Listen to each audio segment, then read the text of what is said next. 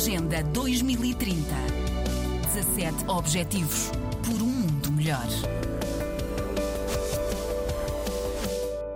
Sopra uma brisa quente em Bissau na tarde laranja e Yannick está abrigado do sol junto a um posto de venda de rua. Pode falar sobre o país para a RDP África? Sim, responde sorridente. Realmente é, é bom, é bom falar ao mundo uh, sobre o, a expectativa do jovem aqui na Guiné-Bissau. Uh, para começar, eu vou começar que eu estudei, graças aos meus pais que me levaram para Marrocos a estudar, eu estudei lá e fiz a licenciatura em Management e Gestão de Empresas. E depois, que quando eu voltei aqui para Bissau, no ano 2015, também estudei a Teologia. Eu sou já o pastor. Eu uh, estudei, eu frequento uma igreja evangélica, estudei lá e fiz a Teologia. Acabei-me e agora estou a servir numa igreja evangélica. Para falar da, jovem, juventude e as suas expectativas aqui na Guiné-Bissau, para vermos o quadro de índice de desenvolvimento humano e educação já está a declinar-se, a cair-se, a cair mais baixo, porque eh, não há expectativa a nível governamental, eh, não há planos para o desenvolvimento de ensino eh, de, de, de, recursos humanos para fazer as pessoas a, a, saberem o que é que é a vida, o que é que é a educação, o que é que é a moralidade, o que, quer dizer, não há um plano, não há um plano para uh, o desenvolvimento. E noutra expectativa, para o jovem desenvolver-se aqui, não há um, um, um, governo que expõe, por exemplo, ou que, que, faz uns planos para o desenvolvimento dos jovens. Aqui tem, tem uma. O, que é que nós chamamos de. chamamos de tem várias uh, situações que não, uh, não vai permitir os jovens se desenvolver-se. É por isso que nós temos jovens hoje a ir para uh, as águas do, oceano para, em busca da Europa para melhores condições de vida. Os guineenses, normalmente, costumavam mais ficar aqui, conformar-se com a vida e procurar uns trabalhos dignos para poder fazer. Nós somos um povo que não era muito acostumado a viajar-se, arriscar-se a vida no suicídio de médio prazo, porque viajar-se para a Europa, no, no, no, nos oceanos, é, suicídio. Nós todos sabemos aquilo. Então, Uh, devido às situações do país e dos problemáticos que os, os governantes estão a criar-se para os jovens, os jovens são obrigados a procurar a Europa, porque já é uma saída. Lá a Europa, lá todos vivem bem, eh, lá tem trabalho, lá tem tudo. Uh, a gente procura lá, é isso. É isso.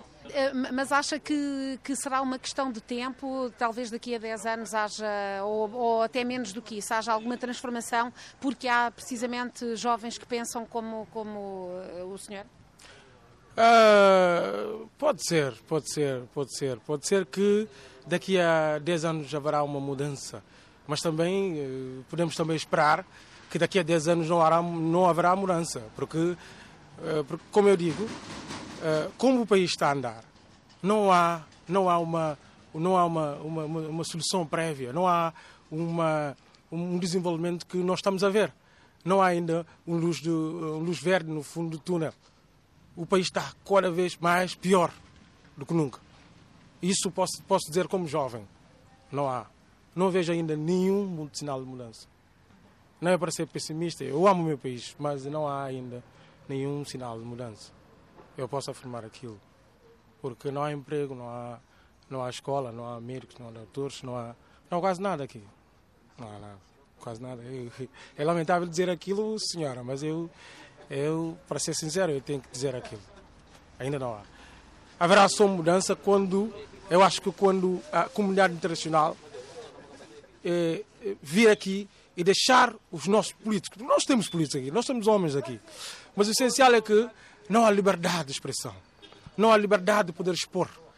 Quando a pessoa se expor as suas ideias, é contrário com outra pessoa, a, pessoa, eh, a outra pessoa acha logo que, ela, que, que, que, ela, que ela é inimigo, porque as suas ideias não concedem com a ideia do outro.